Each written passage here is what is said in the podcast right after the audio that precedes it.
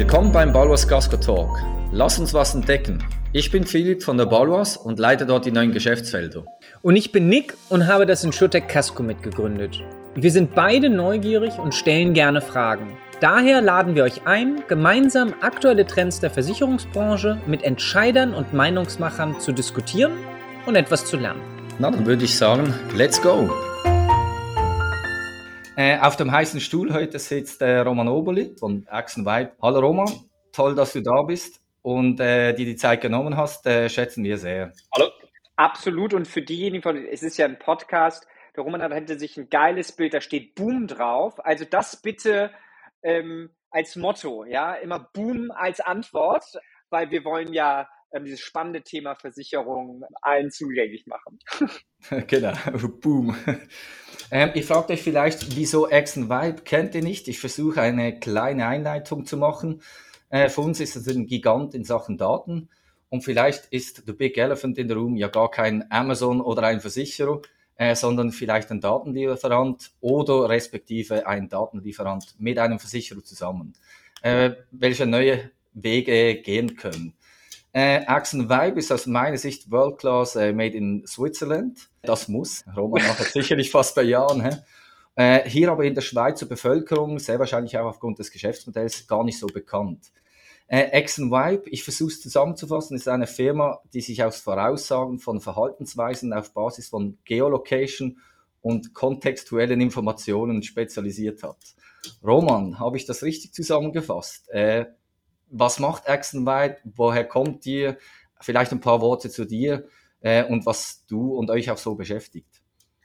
Ja, gerne. Also äh, erst einmal herzlichen Dank, dass ich an diesem Podcast äh, mitnehmen darf. Danke Nick, danke Martin und danke ähm, auch den Zuschauern, die sich für dieses Thema interessieren. Du hast es sehr kompliziert umschrieben, was wir ähm, hier tun. Ich versuche das etwas plastischer ähm, äh, darzustellen. Kurz ich bin ein Versicherer. Genau. Kurz zu mir, ich bin Roman Oberli, CEO von Axel Weib, hier schon seit ähm, Jahrzehnten in dieser Firma tätig, würde ich sagen, ursprünglich Vermessungsingenieur und deshalb hatte ich immer so eine, einen klaren Bezug zu allem, was mit einer Koordinate zu tun hatte. So ein Ort und ein Zeitstempel dazu ist eigentlich meine Leidenschaft und äh, Zusätzlich hat sich noch die, die ganze psychologische Welt aufgetan für mich in dem, was ich tue. Also warum wir so sind, wie wir sind und warum wir uns so verhalten, wie wir uns verhalten. Und das in Kombination ist natürlich ein Traumjob, den ich hier wahrnehmen darf. Axel Weib, ähm, vielleicht ganz kurz von der Geschichte her. Wir haben 2006 die Vorgängerfirma Google verkauft und Google Maps gebaut. Jetzt äh, sind wir eigentlich immer noch auf einem ähnlichen Part. Wir bauen eigentlich einen hochmodernes Navigationssystem, das ähm, aufzeichnet, wie sich eine Einzelperson bewegt, mit welchen Verkehrsmitteln sie unterwegs ist. Und dann möchten wir eben das Verhalten ähm, für unterschiedliche Interessensträger entsprechend ähm, beeinflussen. Großes, großes Thema derzeit ähm, bei uns ist die Optimierung der Mobilität, eine effizientere Ausgestaltung der Mobilität, um CO2 einzusparen. Kannst du da mal rein. Also äh, Mobilität, CO2 einsparen. Scheint ein Thema zu sein. ähm, was macht ihr da konkret für so ein Dovi wie mich? Ähm, kann ich das nutzen? Kann ich das als Business einkaufen? Was, was, was macht ihr da an dem Case? Genau, grundsätzlich arbeiten wir sehr, sehr stark mit Städten und äh, dem öffentlichen Verkehr zusammen, äh, bauen dort ähm, Apps für diese Institutionen, die äh, ein End-User, ein Bewohner von dieser Region nutzen kann, ähm, als erstes kannst du in dieser App ähm, mal gucken, wie komme ich von A nach B äh, in Kombination von sämtlichen Verkehrsmitteln, also nicht nur ÖV, ist auch dein Privatfahrzeug mit drin, ist eine Kombination von Taxi und ÖV oder Scooter und Bikes, was auch immer drin. Du kannst es dort drin auch alles buchen. Das sind aber eigentlich nur die Werkzeuge, die wir brauchen ähm, und, um dann unsere Strategien fahren zu können. Im Hintergrund fragen wir dich, ob du bereit bist, deine Position bekannt zu geben, damit wir dich aktiv lenken können, damit wir, und jetzt komme ich zu diesen Beispielen sagen können, wenn du zu Hause sitzt, hey, es hat Stau auf der Straße, nimm doch lieber der öffentliche Verkehr in Kombination mit weiteren Verkehrsmitteln oder es hat massive Störungen im öffentlichen Verkehr, wechsle auf dein Privatfahrzeug oder reise mit Freunden. Das ist eigentlich der erste das erste Element, äh, das wir haben. Das zweite Element ist, dass wir ähm, dann, wenn wir denken, ja, du ähm, machst eine Privatfahrzeugfahrt, schlagen wir dir eine etwas effizientere ÖV-Fahrt in Kombination mit einem Scooter vor und können über grüne Fonds eigentlich diese Fahrt auch noch so vergünstigen, dass du dich dann entscheidest, diese Fahrt zu nehmen. Also das heißt, dieses CO2-Thema wird nicht aktiv angesprochen, sondern wird quasi indirekt angesprochen, indem wir dir eine effizientere ähm, Möglichkeit bieten, das durchzuführen. Und das Dritte, was wir dann machen, ist natürlich auch wichtig, dass das ein, ein äh, Konzept ist, das Geld verdient und die Incentives sind nicht nur monetärer Natur, also dass grüne Fonds das finanzieren, sondern ähm, wir bedanken uns bei dir, dass du ÖV genommen hast und schenken dir einen Gratis-Kaffee. Wir entschuldigen uns für Verspätung und schenken dir einen Gratis-Kaffee. Und ähm, vielleicht zum Thema, wir haben auch Versicherungsprodukte jetzt eingebaut, wo, falls du die Fahrt nicht antreten kannst, wo auch immer direkt wieder eine Rückvergütung der Fahrt stattfindet, sofern du diese Versicherung vorgängig abgeschlossen hast. Also da gibt es ein, ein riesiges Ökosystem um diese Mobilität ringsrum, ähm, wo auch die Finanzierung sicherstellt. Und dann sind zwei Punkte mehr. Wir erheben sehr viele Daten, die wir dann auch wieder ähm, anonymisiert teilen mit den entsprechenden Städten, um halt Verkehrsflüsse optimieren zu können auf der Infrastrukturseite, also vielleicht bauliche Maßnahmen, vielleicht Angebotsausbau, Angebotsoptimierungen, auch bei ÖV-Linien, Optimierung von Buslinien, entsprechend von dem Bedarf, Positionierung von Taxis, was auch immer da drin ist. Und das Dritte ist natürlich, dass wir dadurch sehr genau auch CO2-Fußabdrücke messen können und sehen, wie wir effektiv mit diesen Kampagnen halt den diese CO2-Fußabdrücke auf einer Einzelperson, aber natürlich dann auch auf der Gesamtbevölkerung einer Stadt beeinflussen können. Also das heißt, wir steuern die Kampagnen aus, motivieren dich, dich anders zu bewegen und können sie im Nachgang auch noch messen und haben dadurch ein relativ transparentes Tool zur Verfügung, ähm, das, wie ich es gesagt habe, sehr oft vom ÖV her lanciert wird oder von der Stadt lanciert wird. Es gibt kein Achsen-Vibe-Produkt in diesem Markt das du als Endkunde so sehen wirst. Und dann wahrscheinlich habt ihr, weil du sagst, ihr baut Apps, das kann, ihr baut den, das ganze Ding oder wahrscheinlich über API oder SDK kannst du Teile davon in eine bestehende App und je nachdem, genau. wo die einzelne Stadt oder äh, das öffentliche Verkehrsunternehmen dann halt steckt. Das ist ja, sind ja in genau. unterschiedlichen. Genau. Okay. Genau. Und das ist natürlich auch, diese Integration ist für uns von großem Interesse, weil dadurch können wir eine schnellere Durchdringung der Endkundenbasis ich, genau, weil ich, weil du sagtest es anfangs ähm, ja ganz so in so einem Nebensatz, ja, und dann haben wir mal so Google Maps äh, äh, gebaut, mitgebaut, wie auch immer. Und ich, ich merke ähm, noch so bei, keine Ahnung, in so diesen OEM basierten Navigationssystem und wenn ich mir halt überlege, wie Google Maps einfach nur als Navigationssystem besser ist und ich habe mich da jetzt nicht viel mit beschäftigt, aber ich glaube halt ein Punkt ist, dass sie natürlich aufgrund der Installationsdurchdringung ähm, viel bessere Echtzeitdaten vom Verkehr haben, als genau. es die OEM-Systeme haben. Und deswegen ist es für euch natürlich wichtig, genug Realtime-Datenpunkte. Hilft mir ja nicht, wenn ihr in Utah eine tolle Durchdringung habt, hier in, in Norddeutschland. Ähm, und da nutzt ihr sozusagen die Unternehmen, die eine gewisse Durchdringung bereitstellen können. Ist das genau. laienhaft richtig zusammengefasst? Ja, das ist sehr korrekt. So, da würde ich sagen, Boom. Ein Boom für Nick. vielleicht, vielleicht das zweite Boom. Ich, ich glaube, wenn, wenn man dir zuhört, der, der Mensch steht eigentlich im Zentrum der Mobilität. Ihr wollt das, äh, also ihr wollt ja eigentlich eine Assistenzleistung, dass er gar nicht in den Stau kommt. Ähm, wir Versicherer gehen es ja meistens anders dann. Ne? Wir versichern dein Auto und wenn du eine Panne hast, dann äh, äh, machen wir die Versicherung. Äh, siehst du dich selber, ich sage jetzt auch so ein bisschen ein Big Elephant in the Room, also dass du mit den Daten, die die haben, da wirklich Versicherungen helfen könntet und äh, wie stark äh, seid ihr auch gefragt bei Versicherungen? Also rennt euch die, die Versicherungswelt die Bude ein? Wie kann ich mir das vorstellen? Ja, das ist natürlich jetzt eine, eine sehr heikle Frage. Du kennst mich, ich gebe da immer ähm, ähm, eine, eine offene, ehrliche Antwort zurück. Also das, das, das erste ist natürlich klar, sind, also wir denken, diese Daten sind sehr, sehr spannend für Versicherungen. Und zwar zu zwei Punkten. Das eine ist sicher Underwriting und Pricing, weil wir haben ja Vergangenheitsdaten über Bewegungen, also wie, wie lange, wie riskant fährt jemand ähm, ein Privatfahrzeug, wo hält er sich auf, wie ist sein Lebensstil, wo wohnt er und so weiter und so fort. Wir haben sehr viele ähm, quasi Indikatoren, die quasi in der Risikoabschätzung für bestimmte Produkte bei der Versicherung und schlussendlich dann natürlich auch für die Preisgestaltung automatisch natürlich unter gewissen Datenschutzbedingungen zur Verfügung gestellt werden können, dass da ein, ein, ein sehr ähm, maßgeschneidertes Produkt am Endkunden angeboten wird.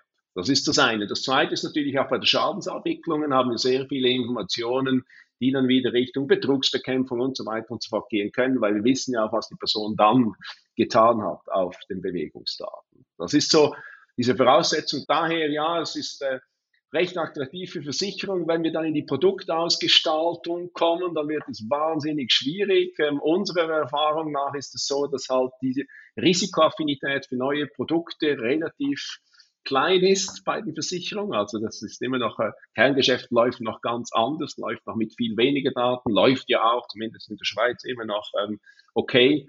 Und daher sind wir fest davon überzeugt, dass so ein Mix zwischen diesen zwei Produktwelten vermutlich der erfolgsversprechendste ähm, Ansatz für beide Parteien ähm, in diesem Ökosystem ist. Das heißt eben, ich habe es schon erwähnt, in der UK machen wir jetzt ein, ein riesiges Projekt, da kannst du deine Reise quasi im Voraus Versicherung relativ klassisch. Was dann aber geschieht, ist eigentlich die Schadensabwicklung. Du musst keine Formulare mehr ausfüllen, du musst nichts mehr äh, ähm, tun, sondern Schadensabwicklung erfolgt vollautomatisiert, weil du den Zug verpasst hast, wird dir direkt auf deine Kreditkarte das Geld zurückvergütet, was dann einfach eine extrem gute User Experience ähm, für den versicherten Kunden ist. Bedingt aber nicht unbedingt, dass du dadurch mehr Abschlüsse im Vornherein durch geschicktes Marketing getätigt werden. Aber ja. der, der Service Level ist dort nochmals massiv gesteigert worden und klar, können wir auch beim Abschluss des klassischen Produkts Daten hinzufügen, um Underwriting und Pricing etwas aggressiver ausgestalten zu können, sofern das erwünscht ist. Ja, ich denke, das Spannende ist eben nicht der Fokus auf das Underwriting, sondern eigentlich nachher, was man mit den Daten machen kann und die, die Hilfe für den Kunden. Das, das genau. finde ich echt das Spannende bei euch, ja.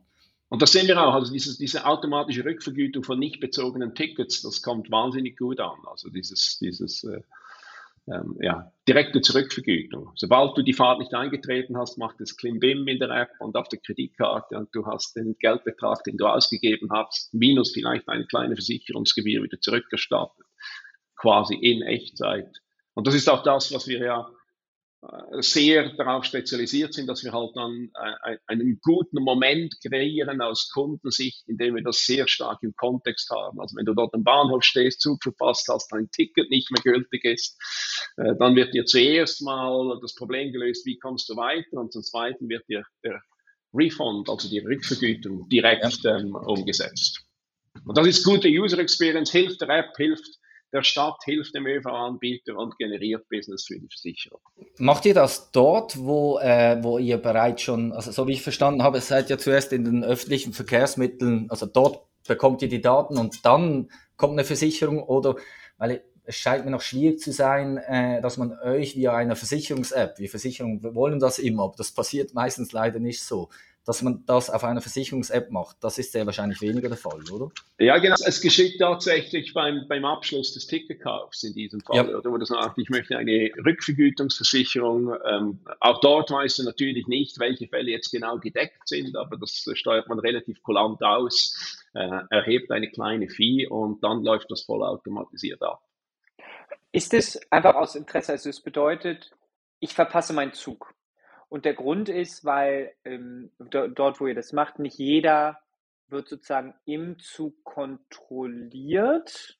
Weil ich frage mich gerade, oder ist es Nein, egal, ist, warum ich da, also ich könnte ja auch einfach sagen, ich kaufe mir ein Ticket und dann gehe ich nicht zum Zug. Oder, genau, oder also was, äh, du hast natürlich, zum Beispiel im englischen Markt hast du Tickets, die spezifisch für einen Zug gelten. Und du, hast, du, hast, du hast es eher dort, also wie beim Flugzeug, äh, du hast sogar ein, ein dynamisches Pricing obendrauf. Also je später du das Ticket kaufst, desto teuer wird es. Und das kann echt ins Geld gehen. Und du kannst natürlich auch ein Ticket kaufen, das den ganzen Tag gültig ist. Und was wir überprüfen in unseren Daten ist einfach, hast du die zum Ticket gehörende Reise angetreten oder nicht? respektiv angetreten, allenfalls abgeschlossen. Und ah, wenn wir da eine okay. Differenz sehen, dann in unseren Daten, sagen wir, das ist ein Versicherungscase, den wir automatisch abhandeln müssen, entlang natürlich den Grundsätzen, die die Versicherung festgelegt hat. Und dann kann es ja, und dann haben wir natürlich noch kontextuelle Informationen. Ja, wir können vielleicht rausfinden, dass du jetzt diesen Zug verpasst, weil der vorgängige Zug verspätet war. Oder bist du im Stau stecken geblieben? Oder äh, ist es vielleicht ein Grund, der nicht so scharf ist? Und je nachdem können wir natürlich dann die Rückvergütungsbeiträge, respektive Selbstbehalte, was auch immer, relativ automatisiert aussteuern. Aber das Wichtigste dabei ist eigentlich, dass du als Endkunde, du musst gar nichts tun, sondern im Falle, dass du eine, ein gekauftes Ticket nicht verwertet hast, indem du diese Reise nicht angetreten bist, oder, wird dir einfach automatisch rückvergütet. Ja, und vorher helft ihr dem Kunden eigentlich noch, dass das gar nicht eigentlich zustande kommt, indem ihr eigentlich sagt, äh, nimm die andere Verbindung oder nimm diese äh, Route oder Variante. Ja, aber, aber es steht natürlich viel auch während der Reise, also Zugverspätungen ja. und so weiter und so fort. Und, und das ist einfach ein zusätzlicher Kundenservice und du hast das schön gesagt, oder wir möchten den Kunden im Zentrum halten. Ein zusätzlicher Kundenservice, der jetzt mit einem spezifischen Versicherungsprodukt sehr gut abzudecken ist. Und der schlussendlich halt wieder ähm, das ganze System auch, ähm, auch mitfinanziert, indem halt die Versicherung etwas daran verdient, indem ähm, Axel Vibe ähm, eine entsprechende ähm, Administration Fee oder was auch immer äh, ja. ziehen kann. Ähm, und, und somit hilft das eigentlich sehr, sehr stark. Aber um auf die Frage zurückzukommen, das sind so diese also wir, wir haben sehr viel auch im Usage-Based Versicherung gemacht, automatisch einschalten, wenn du über die Grenze fährst und ausschalten. Wir haben sehr viel im, äh, wir haben das Life-Coach, also quasi ein beratender Assistent, um, um Bonus-Malus-Punkte auszusteuern. Hat alles nicht gut funktioniert. Warum glaubst du, dass es nicht so, also deckt sich, glaube, deckt sich zumindest mit meinen Beobachtungen? Ja. Ähm, gibt einfach eine gewisse ich glaube, es kommt so ein bisschen Überschätzung des Interesses des Kunden, sich wirklich aktiv damit zu beschäftigen. Und ja, ähm, dem noch ergänzend, hast du noch ein paar andere Hypothesen oder Insights, warum Usage-Based, was ja wirklich mal 2015, 2016 so all the rage war, ähm, die Erwartung vielleicht nicht so erfüllt hat. Was hat dich da ein bisschen überrascht oder was hast du gelernt? Ja, grundsätzlich pflichte ich dem bei, dass du gesagt hast. Also es waren vermutlich überzogene Erwartungen beim Endkunde, weil der kümmert sich relativ wenig um Versicherungsprodukte per se. Etwas Zweites, das wir gelernt haben, das ist nicht nur ähm, jetzt im Bereich von Usage-Based Versicherung, das ist ein grundsätzliches Problem, das wir haben, ist natürlich, sobald man in solche Modelle geht, sind die sehr, sehr kompliziert aus Endkundensicht, sind sehr intransparent aus Endkundensicht. Das heißt, ich habe keine Ahnung mehr, was ich bezahle für was. Ich habe sowieso keine Ahnung, was da gedeckt ist. Und, und, und das gibt eher ein, ein, äh, ein Pushback beim Endkunden. Also eher, äh, generiert eher eine ablehnende Haltung vom Endkunden, als dass da große Begeisterungsstürme ausgelöst werden. Okay. Und ich weiß nicht, ob das eine Frage der, der Zeit ist oder ob das äh, wirklich jetzt äh, nachhaltig ist. Kann durchaus sein, dass andere Generationen das ganz anders sehen, aber ich glaube, derzeit ist einfach die Diskrepanz zwischen dem klassischen Versicherungsbusiness, wo ich eine Policy über Jahre abschließe, hin dann zum anderen Extrem, wo ich sage, ich, ich rechne Minutentarife ab, ist vermutlich ein, ein, ein zu großer Schritt hier, dass das äh, erfolgreich ausgestaltet werden könnte.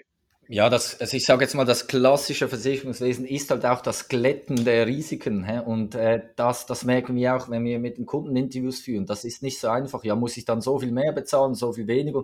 Versicherung ist planbar. Aber, ähm, und ich glaube wirklich auch halt mit dem Ein- und Ausschalten, du denkst einfach nicht dran. Für das ist die Versicherung einfach zu wenig wichtig oder in den Köpfen drin, oder? Ja, und auch wenn du das automatisiert tust, du, du, du traust ja. diesem System nicht.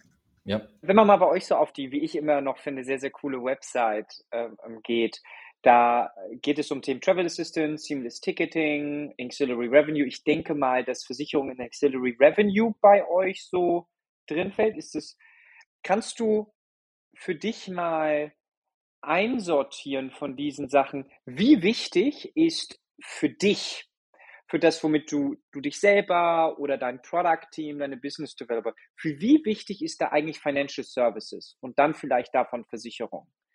Ähm, einfach um das mal einzusortieren. Meine These, wir sind hier in einem niedrigen einstelligen Prozentbereich über die Themen, die du eigentlich mit deinem Thema bewegst, hätte ich jetzt gedacht.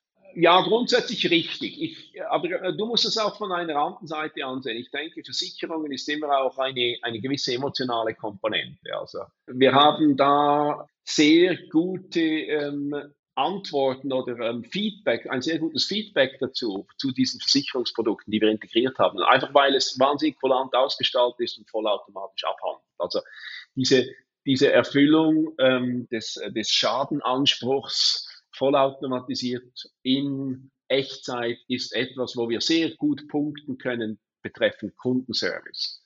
Wenn du das dann auf die Finanzzahlen runterbrichst, oder, und sagst, ja, wie viel von unserem Einkommen kommt aus diesen Strömen, dann sind wir sicher im, im, im, im äh, einstelligen Prozentbereich, das ist absolut korrekt. Aber das ist ja nicht nur die einzelne, einzige Währung, sondern ich denke, Versicherung für uns grundsätzlich ist schon spannend, halt, um dem Kunden Sicherheit zu geben, dass das Geld, das er hier für seine Reise eingesetzt hat, ähm, entsprechend rückvergütet wird, wenn irgendetwas geschieht. Und das ist etwas, das, glaube ich, relativ gut akzeptiert ist, wenn man da eine, eine gewisse Balance zwischen eben Versicherungsgebühr, Pricing dort ähm, findet und dann natürlich in das Massengeschäft eines ÖV geht.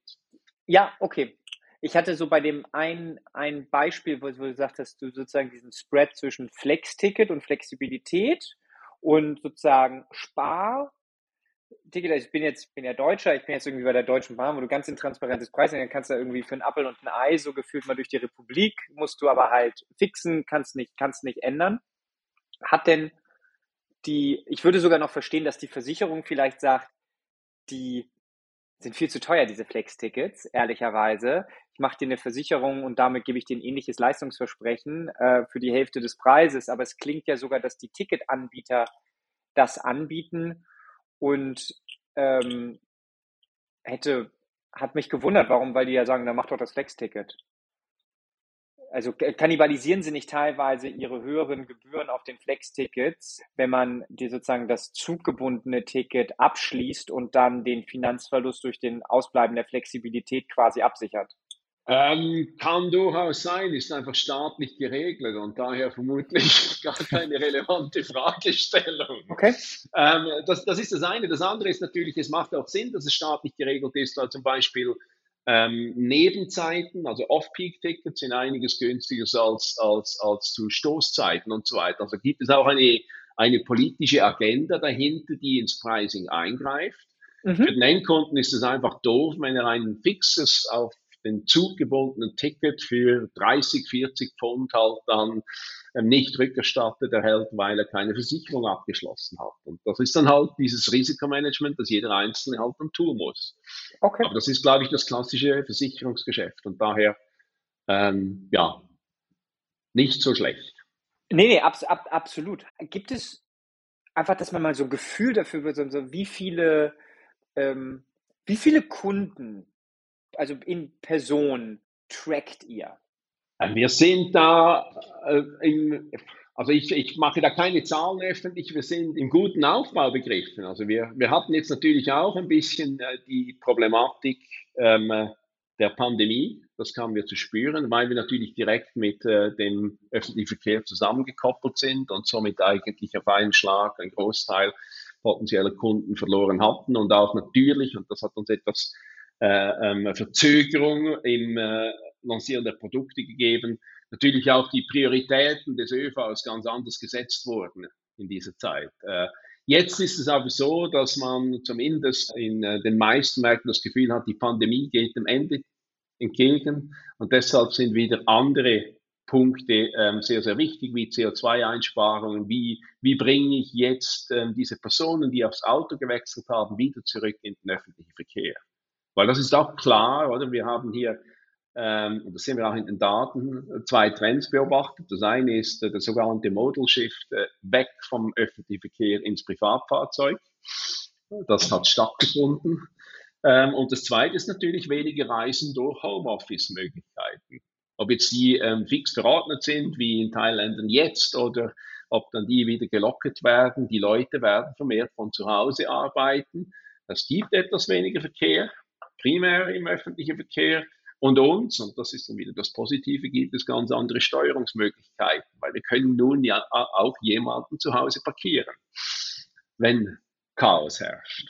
Und das wird akzeptiert werden, das wird möglich sein. Und, und daher kann man jetzt sagen, ja, Pandemie war unmittelbar für ähm, die Lancierung der Produkte und die Anzahl der, der Kunden, die wir in unseren Systemen haben, war das etwas ähm, mühsam, hat eine Verzögerung ähm, kreiert. Auf der anderen Seite sind jetzt die Opportunitäten umso besser, weil solche Tools sind gesucht. Das würde mich noch, noch wundern. Vielleicht die erste Frage. Ähm, also, eure Kunden sind die, das ist eine, eine SBB, eine Deutsche Bahn oder auch eine, eine Metro wie in London zum Beispiel. Da seid ihr, glaube ich, sehr international unterwegs. Und die zweite Frage wäre, ja, die Pandemie kam. Äh, was wurde aus den Innovationsbudgets dieses, dieser Unternehmen? Weil ich habe gelesen, zum Teil gingen ja die, die Ertragsströme fast zu 50 Prozent zurück. Ja, also ähm, erste Frage, ja, wir, wir, fokussieren uns eigentlich auf große urbane Gebiete. Also Kunden sind, Deutsche Bahn ist eine MTA New York, also die, die, der öffentliche Verkehr vom Staat New York, inklusive U-Bahnen, Bussen, was auch immer. Wir machen jetzt ein, ein Projekt mit großen Partnern für Großbritannien, für die gesamte Insel, ähm, äh, als, als größtflächiges Gebiet. Wir arbeiten mit äh, JR in Tokio, wir äh, können jetzt in Sydney machen und so weiter und so fort. Also das ist wirklich, so diese großen Ballungszentren sind eigentlich unsere ähm, Hotspots. Ähm, und die Produkte werden ja auch durch diese lanciert. Also es ist nie eine Action Buy-App, sondern es ist eine Deutsche Bahn-App und so weiter und so fort, die eigentlich dann unsere Technologie beinhaltet. Das, das eigentlich zur, zur, zur ersten Frage, genau. Die zweite, die zweite Frage. Willst, kannst du nochmal wiederholen, die zweite Frage? Ja, also, weil äh, wir arbeiten ja auch bei Innovationen Themen dran und es, es kam ja durchaus ein Shift äh, im ÖV, also wo zum Teil die, genau. äh, ja, die Einnahmen bis zu 50 Prozent zusammengebrochen sind, haben die dann eher in Innovationsbudgets wieder investiert, weil sie gemerkt haben, es wird sich einiges ändern, wie du vorher angesprochen hast, bezüglich, man kann den Kunden auch mal zu Hause parkieren, das geht momentan eher oder, oder haben die die Innovationsbudgets eher nur zusammengestampft? Aber es ist ganz klar, die, die, die Innovationsbudgets sind erodiert. Ja. Die sind praktisch inexistent, weil äh, man hat massive Einbußen auf der Einnahmequelle und es wird vielleicht noch selektiv Innovation betrieben, aber in, in einem kleineren, bedeutend kleineren Maße als zuvor. Kam uns aber zugute, weil wir, wir sind nicht eine Firma, die eigentlich fokussiert ist auf Lizenzen für die Technologie. Also ein Software-as-a-Service-Modell ist nicht unser Modell, sondern wir möchten, wenn immer möglich, uns an den ähm, erzielten Umsätzen beteiligen. Also wenn wir Versicherungen verkaufen, wenn wir Kaffees aussteuern und so weiter und so fort, daran möchten wir partizipieren. Das heißt, wir belasten nicht zwingend die Innovationsbudgets ähm, von diesen Organisationen. Und der zweite Teil, der hinzukommt, ist, ähm, mit dem CO2-Thema gibt es sehr viele ähm, grüne Fonds, die reichlich bestückt sind mit Geld, immer noch, die dieses Geld äh, sehr stark in ähm, Energiewende und so weiter investieren, relativ wenig in der Mobilität tätig sind und mit den Verbindungen von Politikern in Städten und so weiter, also in diesen Städten und Staaten, gelingt es sehr oft, mindestens einen Teil von einem solchen grünen Fonds anzuzapfen, um eben CO2-Senkungsmaßnahmen in der Mobilität durchführen zu können. Und das sind eigentlich diese Geldquellen, auf die wir setzen. Aber Innovationsprojekte im öffentlichen Verkehr oder ich denke grundsätzlich bei der öffentlichen Hand ähm, sind derzeit dünn gesiedelt. Roman, wenn du sagst, diese grünen Fonds, sind das so EU-Restrukturierungsfonds ähm, oder sind das so Anlagefonds? Was für, was für Fonds sind das, die da also sehr, sehr oft sind es sogar staatliche Vehikel, oder, wo der Staat gesagt hat, wir stellen x Millionen zur Verfügung, halt um CO2-Senkungsmaßnahmen ja. zu fördern. Ja. Das, das sind typischerweise diese, diese Instrumente, ja. ähm, die, die dazu genutzt werden. Genau. Okay. Und die haben, die haben eine gewisse äh, Aufgabenstellung, was sie erreichen müssen, haben eine gewisse Freiheit, wie sie diese Aufgaben erreichen sollen. Und da hm, gilt es dann halt kreativ eine, eine Geschichte hinzubekommen, wie jetzt diese Mobilitätsmaßnahmen, die doch einen Impact, einen unmittelbaren Impact in Großstädten haben können, ähm, wie diese jetzt an die entsprechenden Gelden von diesen ähm, äh, Förderungsmitteln okay. ähm, kommen. Genau. Ich, ich fand das ganz spannend, was du gerade sagtest, dass euer Modell ist halt kein Lizenzmodell, sondern euer Modell ist ein, wir schaffen neue Werte, Erlösquellen und daran partizipieren wir, weil entweder der Kunde etwas kauft oder irgendjemand einen Gutschein bereitstellt, der wiederum aus dem Marketingbudget ähm, dann, dann gefundet wird. Wenn wir mal auf die, ähm, unsere Zuhörer sind primär Leute aus der Versicherungs-, aber vielleicht auch Finanzwirtschaft. Was wäre so der Case, wo du sagst, liebe Schweizer Versicherer oder liebe X, ja, ähm, ich habe hier einen geilen Use Case, da können wir gemeinsam wirklich Wert schaffen und das fändest du spannend. Hast du da solche in petto oder sagen, hier sind so eins, zwei, drei, lass uns mal echt darüber reden. War es jetzt dieser Ticket-Case? Passt der aus England auf die, auf die SBB? Ähm, oder sagst du halt doch eher, machen wir gerne, aber ich, ich mache lieber Kaffeegutscheine, weil ehrlicherweise, das ist das, was der Kunde erwartet, wenn er die Apps nutzt, die meine Kunden vertreiben. Dann ist es sicher so, dass wir lieber Kaffeegutscheine und Regenschirme und Zugang zu Shared Office Spaces ähm, ähm, ja. machen als, als Versicherungen, einfach weil das halt ähm, zum einen äh, näher am Kunde ist ja. und zum anderen auch sehr oft einfach implementierbar. Also die, schon allein die ganzen Regulatorien ja. Ähm, ähm, sind äh, praktisch inexistent in diesen Themen. Also da kann man tun und lassen, was man möchte.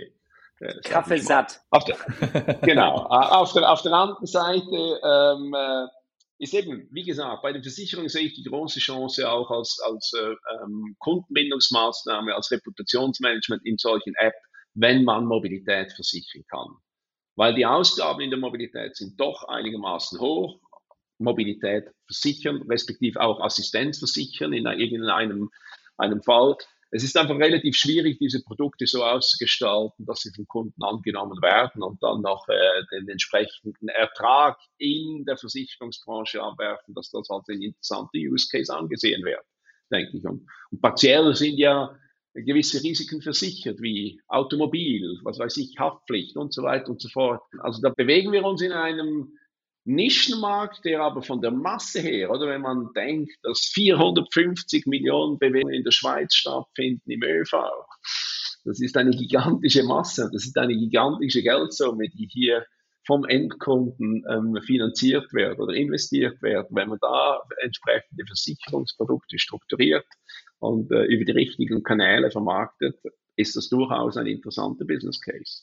Verstanden. Also ist jetzt aber nicht ganz einfach, ähm, äh, wie der umgesetzt werden muss. Und das bedeutet natürlich auch eine gewisse Risikobereitschaft, eine gewisse Agilität, weil es müssen hier neue Produkte entwickelt werden. Es können nicht einfach bestehende Produkte irgendwie miteinander verknüpft und dann ähm, in diese Applikation überstülpt werden. Das wird nicht funktionieren.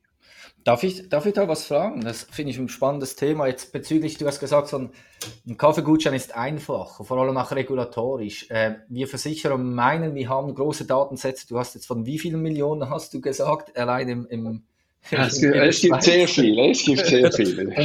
so wie ich es verstanden habe, also ihr habt ja nicht nur die Datensätze, sondern ihr verbindet diese. Ihr könnt einem Kunden auch sagen, äh, geh nicht dorthin, weil dort hat es momentan einen Stau, nimm lieber das. Äh, Liegt es auch daran, dass die, die Versicherungen halt gar nicht so gut sind bezüglich, ich sage jetzt mal, Datengenerierung, äh, Realtime oder dann auch mit der IT-Technologie und Produkte hinzustellen. Hast du da Erfahrung gemacht? Weil du kommst ja genau aus diesem Gebiet, aus Daten wirklich was zu machen. Ja, das, das wäre vereinfacht, das so festzuhalten. Ich denke, die Versicherung und in der Versicherungsbranche hat es sehr versierte Datenanalysten, die diese Kundenstämme analysieren und auch ähm, entsprechende Rückschlüsse darauf nehmen. Ich denke, es ist mehr dem Produkt selbst geschuldet, also der Attraktivität aus Kundenseite. Also eben, ich bin sehr froh, bin ich versichert. Ich habe keine Ahnung, ob ich genügend äh, oder über- oder unterversichert bin. Ich kenne so meine, meine Hauptversicherungen, oder irgendwie Hausrat und Haftpflicht und Auto und das. Aber alle kleinen Nebenversicherungen, die ich vielleicht noch mit der Kreditkarte halten, da bin ich mir gar nicht bewusst. Und wenn ich mal einen Schadensfall habe, dann äh, rufe ich meinen Versicherungsberater an. Und die erste Frage ist, du ist das versichert? Und die zweite Frage ist, wo muss ich diesen Schaden melden? Und ich bin vermutlich nicht der Einzige, der das so handhabt. Das heißt aber, Versicherung ist eigentlich ein so gutes Produkt und ich bin ja so gut versichert, dass das keine besondere Aufmerksamkeit von mir erfordert. Und, und da jetzt äh, mit Daten dagegen zu wirken und so weiter, ähm, weiß ich nicht, ob das viel hilft, weil grundsätzlich könnte man auch die Hypothese sehen, dass die Personen in der Schweiz, vielleicht in Zentraleuropa einfach sehr gut versichert sind und ihre Bedürfnisse da, dadurch über die bestehenden Produkte bereits gedeckt haben. Ich weiß es nicht. Aber Datenanalyse sicher gut, Datenerhebung schwierig, weil eben Versicherung nicht unbedingt etwas ist, mit dem ich mich täglich auseinandersetze. Wenn jetzt du eine Versicherungs-App lancierst, dann bin ich sehr froh, wenn ich damit meine Versicherung verwalten kann. Aber Spaß werde ich nie haben mit dieser App und einen täglichen Bereich äh, werde ich die auch nicht einsetzen. Also das ist nicht wie, wie eben beispielsweise Mobilität oder von mir aus ähm, Zähneputzen, das ja bei den Google-Gründen das große Beispiel war. Es ist einfach nicht so, sondern das ist ein Thema, das mich im Falle des Schadens brennend interessiert und wahnsinnig wichtig ist. Und ansonsten bin ich froh, wenn ich nicht viel damit zu tun habe und das einfach so läuft. Also das heißt, du hast die Versicherungs-App nicht auf der Seite 1 äh, deines Handys. Nein, ich muss sie suchen. Ich bin froh, wenn ich sie finde und sie öffnen kann, wenn ich eben etwas brauche, oder? Aber, aber sonst nein, es ist nicht, es, sie ist auch nicht gelöscht. Also so wichtig ist sie mir dann schon. Nein, also ich finde, was heißt nein, ich, ich glaube, die, die Beobachtung haben wir natürlich auch gemacht. Also ich denke, dass Corona, auch wenn die meisten Versicherer da wirklich gut durchgekommen sind, ähm, einfach eine gewisse Form der Unsicherheit. Äh, man weiß nicht genau, wie das auf das eigene Geschäftsmodell Auswirkungen hat. Und das hat diesen vielleicht davor Innovation, Wetten, das war sehr viel Corporate Innovation, ich würde es auch Innovationstheater manchmal nennen, wo man wirklich nach, nach Use Cases gesucht hat, und das ist bei den Versicherern natürlich auch irgendwie ein, wurde auch gestrichen. Da guckt man sich auch auf das Kerngeschäft an. Und ich denke, was ich jetzt so raushöre, ist, wo so Geolocation Data, darum geht's ja, helfen kann, ist natürlich ja, gewisse parametrische Zusatzdeckung ähm, aufzusetzen, wo es eher darum geht, eine schnelle Sicherheit, eine schnelle Auszahlung, ein schnelles Thema, um, um das abzu, abzufrühstücken aber das ist, also das wird jetzt nicht die nächsten 100 Millionen Wachstum für die Baluas bescheren, glaube ich. Ähm, mein, davon gibt es jetzt auch nicht so viele Cases, wo das irgendwie klar ist, wo das alles herkommt, profitabel. Aber ich glaube, das ist ja auch meine Aussage. Also ähm, für alle, ja, weil man muss sich ja auch auf ein paar Sachen dann fokussieren. Ja, ich glaube, das ist eine, das ist eine, eine, eine faire Feststellung. Also was wir natürlich mit den Mobilitätsdaten auch machen können, wir können ja auch simulieren, was das etwa an Volumen generieren würde. Und, und das sind auch wieder spannende Examples. Aber ich, ich denke schon, es ist jetzt nicht, also diese, diese Geolocations sind sicher gut eben in, in, in der Risikoabschätzung, in der Simulation von Risikoabschätzungen, allenfalls dann in der Abwicklung des Schadensfalls inklusive nochmals Betrugsverhinderung. Aber es ist jetzt nicht etwas, das äh, ein 100 Millionen Business zusätzlich zu bestehenden Versicherungsprodukten unmittelbar generieren wird. Also, und ich sag mal so, ich glaube, so der Case, wo das sehr, sehr spannend sein könnte, ist, glaube ich, sowas, ähm, wenn man, äh, also in diesen Shared Mobility, also ich habe eine zentrale Plattform. Ich glaube, das ist erstmal wichtig. Ich habe eine zentrale Plattform, die kann ihre Nutzer zwangsbeglücken. Ja, das, also so, da ist es drin und dann habe ich einen Versicherer, der vielleicht eine, keine Ahnung, sowas wie, vielleicht ist es spannend, um das, ähm, die Flottenversicherung oder von Gorillas zu optimieren. Sowas. Ähm, also so für Geschäftsmodelle, wo ein Sego oder ein Flock als ein Surtex hinter sind oder um Kfz-Flotten besser zu machen. Aber das ist halt nicht, hier ist mal einfach was und alles, dann muss man sich hinsetzen, welche Daten habe ich, kann ich das Produkt besser strukturieren. Aber das Business, weil es ja, wie du sagst, erklärungsbedürftig ist. Und da muss ja jemand auf der anderen Seite sein, der überhaupt zuhören möchte. Also ich habe keine Lust, mich die ganze Zeit mit Versicherung voll labern zu lassen, ehrlicherweise. Ähm, insbesondere, wenn ich die durch diesen Prozess schon durchgegangen bin und mich entweder versichert habe oder vielleicht auch gar kein Absicherungsbedürfnis. Aber das könnte ich mir halt vorstellen, dass das spannend ist, ähm, insbesondere oder ähm, ja oder so jemand wie Amazon, so, also also Business, Business Flotte. Einer kontrolliert oder hat Zugang zu der eigenen oder den Flotten anderer. Und hier jetzt wirklich mal reinzugehen, wo da einer sitzt im Projekt und sagt, du, ich finde das schon mal spannend, 5% Schadenaufwendung besser zu machen und mal meine Pappenheimer, die mir hier 20 Prozent der Schadenfälle reinbringen, weil die immer irgendwie privat, also weißt du, sowas glaube ich kann funktionieren, wo auch jemand einen gewissen Zwang ausüben kann. glaube nicht, dass jemand selber, ja, und jetzt analysiere mich mal, ähm, das wird, finde ich, auch, auch schwierig. Habt ihr da so Cases oder geht, ist es voll am Schuss vorbei? Äh, nein, machen wir derzeit nicht. Wäre, wäre durchaus denkbar mit den Daten, die wir haben und halt querbeet über, weißt du, auch äh, verschiedene Flotten mit Flottenvergleiche und so weiter und so fort. Ähm, ist aber ganz klar nicht prioritäres Thema in der Strategie. Also äh, wir, wir, wir zuvor okay. müssen wir noch tausend Fragen lösen betreffend Infrastrukturoptimierung und Routenoptimierung von Buslinien, die ja ähnlicher Natur sind. Das ist nicht, nicht so weit weg davon, aber das wird die, wird die primäre Zielsetzung sein und nicht unbedingt dann halt Risikoanalysen von Flottennutzungen und Flottenverbreitungen ähm, für Versicherungen. Was ist denn der spannendste Case für dich? Was ist so dieses eine, was ist dein, oder kann auch Pet Project, also muss jetzt gar nicht finanziell, sondern intellektuell oder ähm, weil es dir aus irgendeinem anderen Grund, was ist so das, dein, dein Baby gerade? Versicherungstechnisch oder aus? Nein, nein, nein, nein, nein. Ich glaube, versicherungstechnisch haben wir jetzt irgendwie geklärt. Ja. Also für, also für mich, für mich die, die, die, spannendste Frage ist, wie kann ich dich dazu motivieren, dein Privatfahrzeug stehen zu lassen? Und wie weit muss ich da argumentativ vorgehen? Also was, was, was muss ich dir als Mehrwert hinhalten? Was muss ich dir auch als vielleicht negatives Element hinhalten? Also wie viel Stau muss ich dir prognostizieren, dass du dich irgendwann mal in einen mühsamen englischen Zug hineinsetzt und diese Reise mit dem unternimmst? Und wie stark haben dann die ganzen Incentivierungs- und, und Belohnungselemente einen Einfluss darauf? Also Macht es einen Unterschied, ob ich dir die Zugfahrt ganz finanziere, halb finanziere oder überhaupt nicht finanziere? Und das sind eigentlich so die vordergründigen Fragestellungen auf dieser psychologischen Ebene. Wie können wir das so ausgestalten, dass du dir zumindest mal überlegst und dann vielleicht auch ein, zweimal das tust, um diesen, um diese Kundenstromlenkungseffekte hinzubekommen. Und es ist ja nicht nur Autofahrer versus ÖV, sondern es ist auch zum Beispiel Stoßzeitenauslastungen zu optimieren. Wie kann ich die motivieren, früher, später gar nicht zu reisen? Ähm, es gibt sehr viele Themen in diesem Bereich. Aber wie kann ich dich dazu motivieren, etwas zu tun? Was wir verstehen ist, wie, wie wir dir einen Kaffee andrehen können, den du im nächsten Bahnhof einlösen wirst. Da haben wir extrem gute Resultate.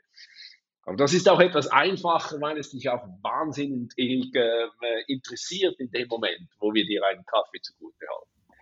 Was sind denn deine Hypothesen bisher? Oder wo, wo, habt ihr da Indi, also, und wir können ja auch einmal, wenn ihr Bock drauf habt, ein kleines, also ich könnte mal zwei, drei Sachen, wie kriegst du mich vom Auto los? Aber das würde mich vielleicht, habt ihr da Hypothesen oder habt ihr wie geht man, habt ihr da initiale Indikatoren aus irgendeinem einem Bereich? Weil das ist natürlich eine hochrelevante und gesellschaftlich relevante Frage.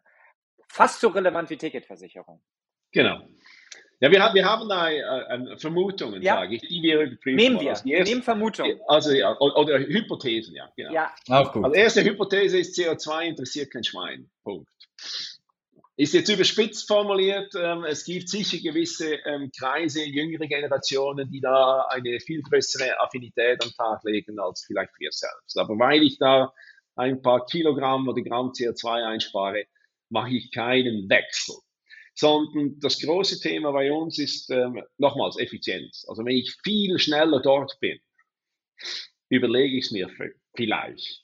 Und das ist eigentlich der größte, der größte Hebel. Und wie können wir jetzt ähm, diese Vergleichbarkeit zwischen Auto und Zug hinbekommen. Und das eine zum Beispiel, dass du nicht genau abschätzen kannst und oft auch nicht genau beurteilen kannst, ist Parksuchverkehr in der Innenstadt.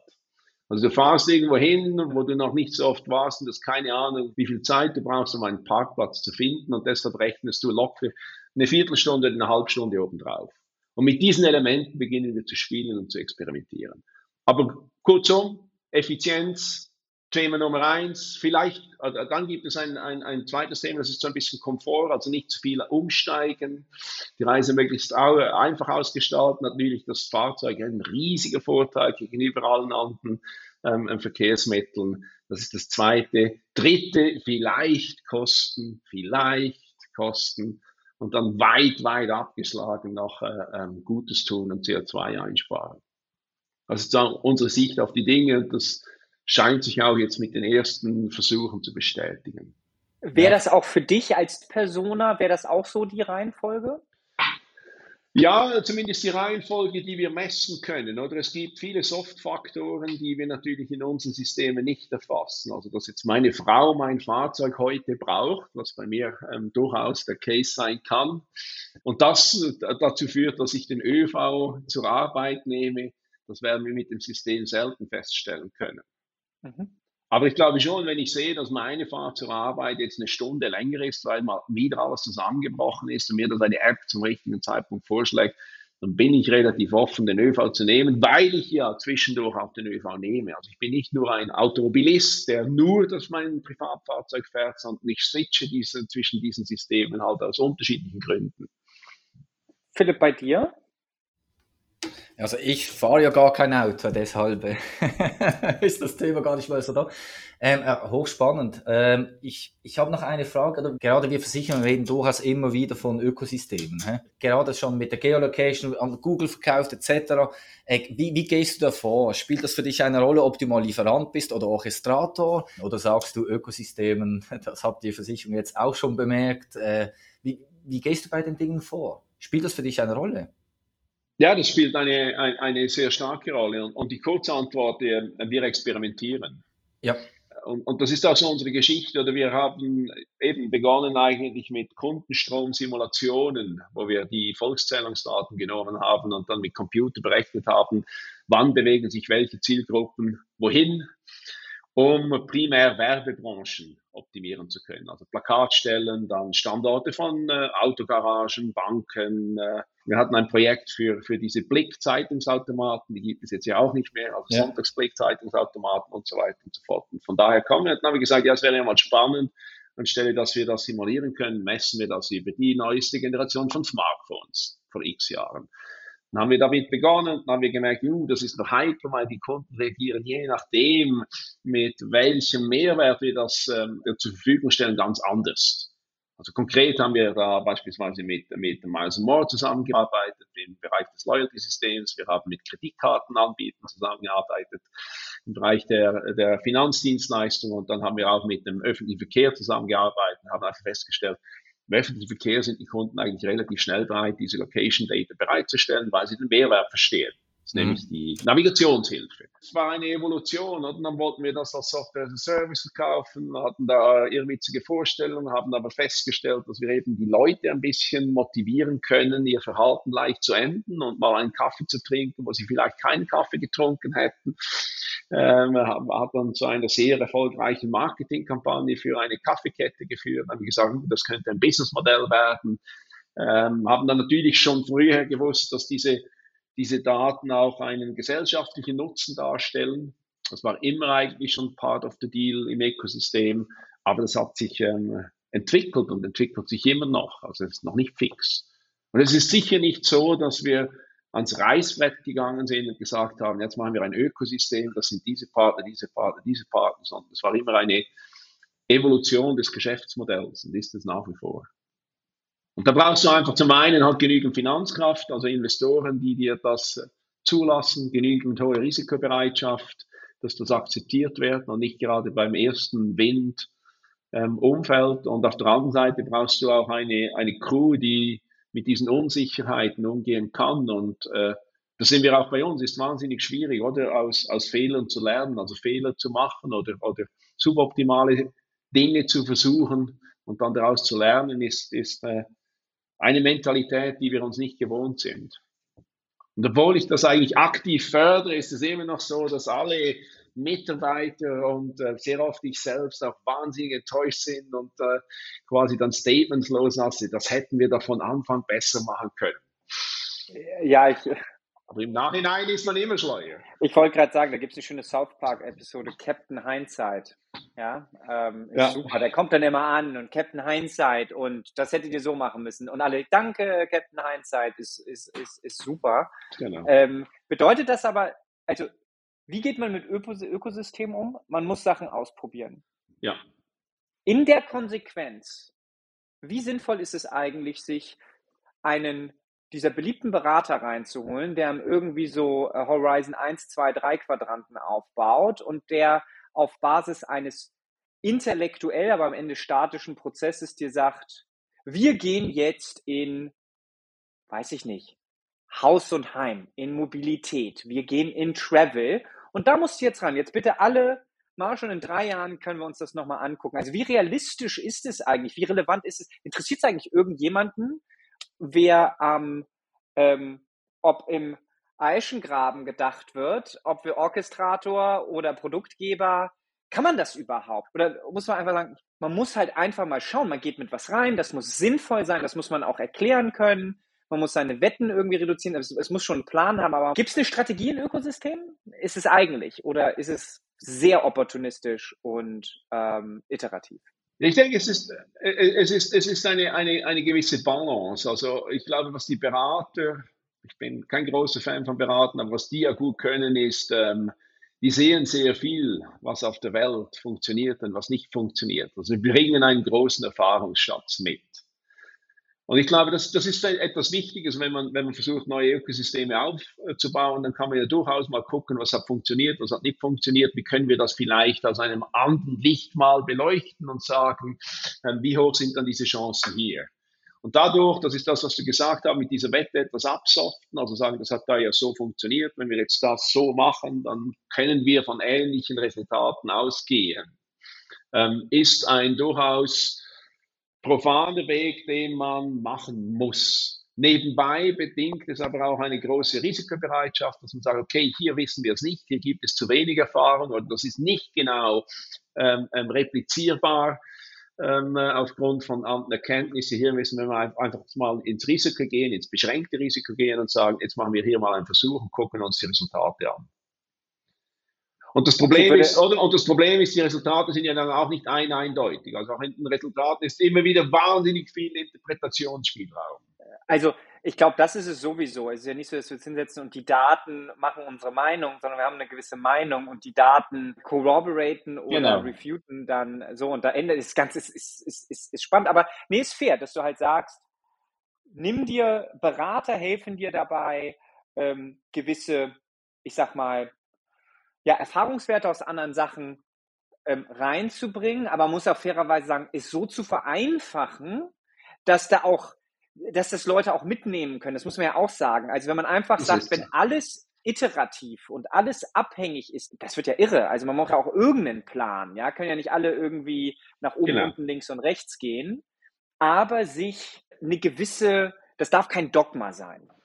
Genau. Okay. Und auf der anderen Seite ist natürlich die Probleme bei den Beratern ist ja auch, ist ein, sehr oft wird das auch äh, etwas missbraucht als Selbstschutz.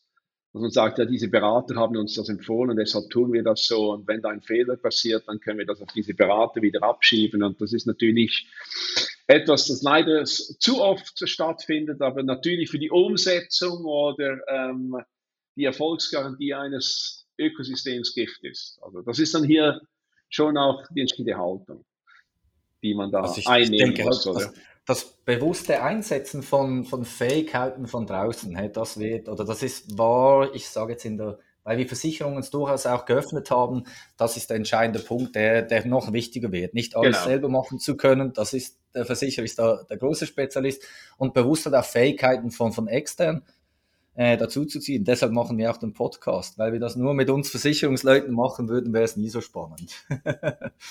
Super. Nick, hast du noch eine Frage? Nö. Sonst versuche ich mal eine Zusammenfassung zu machen oder was ich mitnehme.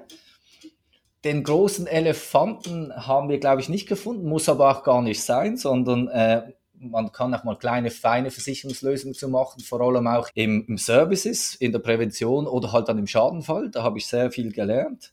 Was haben so Kaffeeketten mit Versicherungen überein, dass man, dass man da gleichzeitig an einem Case äh, sein kann. Und äh, das dritte ist sicher noch. Mit Roman habe ich einen, der mindestens gerne so schnell und lange redet wie ich selber. Äh, Finde ich sehr cool. Also schon mal einen großen Dank von, von meiner Seite. War sehr informativ. Merci. Ich sage, ich sage Boom. Boom, ja, ich, ich habe noch ein paar Boom-Fragen, weil wir machen das am Schluss. Da geht es jetzt nochmal zurück in die klassische Versicherungswelt, wo wir einfach sicherlich den Frontrunner die wir aus den verschiedenen Gebieten, nicht nur der Versicherung, äh, dabei haben, mal, mal ein bisschen auf den Zahn fühlen, wie Sie so Versicherungen denken. Also eine Frage hast du aus meiner Sicht bereits schon beantwortet. Also welche Versicherung hast du und über welchen Kanal? Den Kanal, so wie ich es verstanden habe, das ist doch die, der klassische äh, Kundenberater. Genau. Das ist richtig. Das ist korrekt. Zufrieden mit einer Versicherung hätte ich jetzt aufgrund des Gesprächs gesagt, also wenn dann mal was passiert, bin ich eigentlich zufrieden, aber ich weiß zum Teil oder grob weiß ich, wo ich versichert bin, aber nicht bis ins letzte Detail. Ja, ich würde sagen, die Zufriedenheitsskala ist, ist 10 von 10, weil einfach die Schadensabwicklung sehr äh, kulant ja. gehandhabt wird. Und das ist ja meine Erfahrung, die ich mit der Versicherung habe. Ja, das war sehr wahrscheinlich auch bereits der letzte positive Touchpoint von dir, ein Schadenfall. Ne? neben der Prämie zu zahlen. Ja, es war, äh, ja genau, es, es war ein, ein, ein gemischt positiver Fall. Also ich, wir haben da noch eine Kunstgalerie in dem Haus, äh, wo ich wohne und äh, da ging es darum, um eine Schadensfallabklärung, ob der jetzt durch die Versicherung gedeckt ist oder nicht. Ah, okay. Und äh, er war leider nicht gedeckt, daher nicht ein super Erlebnis. Auf der anderen Seite ähm, hochkompetente Ansprechpartner, unmittelbar verfügbar, also vom Kundenservice glaube ich, könnten ja. einige Businesses noch viel lernen von Versicherung. Das machen sie wirklich gut. Das nehmen wir oder wir Versicherungen gerne mit. Äh, vielleicht noch die letzte Frage. Also, wenn du dein Kundenverhalten siehst, jetzt in fünf oder zehn Jahren, willst du da immer noch bei einem Kundenberater, äh, ich sag bei den großen Themen versichert sein oder sagst du, das mache ich da mal via Bank, via Amazon oder wo auch immer? Nein, ich denke, ich werde immer noch Kundenberater sein, einfach weil ich viel zu faul bin, irgendetwas zu wechseln. Ja. Also ich werde bei denselben Versicherungen sehr wahrscheinlich sein mit denselben ähm, Policen oder äh, irgendwelchen neuen Policen, die ich irgendwann mal zustimme. Ja. Und dann ist es für mich halt so, ähm, ich habe eine Telefonnummer, dort rufe ich an und dann frage ich, ist diese Schaden versichert oder nicht? Ja, nein, danke schön, auf Wiedersehen. Und digital sehe ich da keinen Bedarf. Ja. Also muss ich dazu gezwungen werden, sage ich. Dann mache ich es. Okay. Das war die letzte Frage. Von meiner Seite aus ein ganz großes Dankeschön dir, Roman. Äh, ich habe auch bemerkt, man könnte, man könnte noch so Side-Podcast eigentlich machen. Also wie siehst du das Thema Ökosystem, wie gehst du vor? Wie geht man eigentlich durch eine Startup-Reise bis zu einer größeren Firma durch äh, jetzt doch schon eine rechte Dekade, das ist ja nicht erst seit drei, vier Jahren, wo du das Thema oder die Themen angehst. Fand ich hochspannend. Vielen Dank für die, für die tollen Ausführungen. Nick, du hast das letzte Wort. Merci. Das war's vom Balwas Casco Talk. Feedback soll ja bekanntlich ein Geschenk sein und Philipp und ich lassen uns gerne reichlich beschenken und freuen uns daher auf eure Anregung. Kontaktiert uns über LinkedIn oder per Mail auf baluascasco.casco.io. Keine Sorge, ihr findet die E-Mail in den Shownotes. Wenn ihr nichts verpassen wollt, folgt diesem Podcast auf Spotify oder abonniert ihn bei Apple Podcast. Wir hören uns beim nächsten Mal.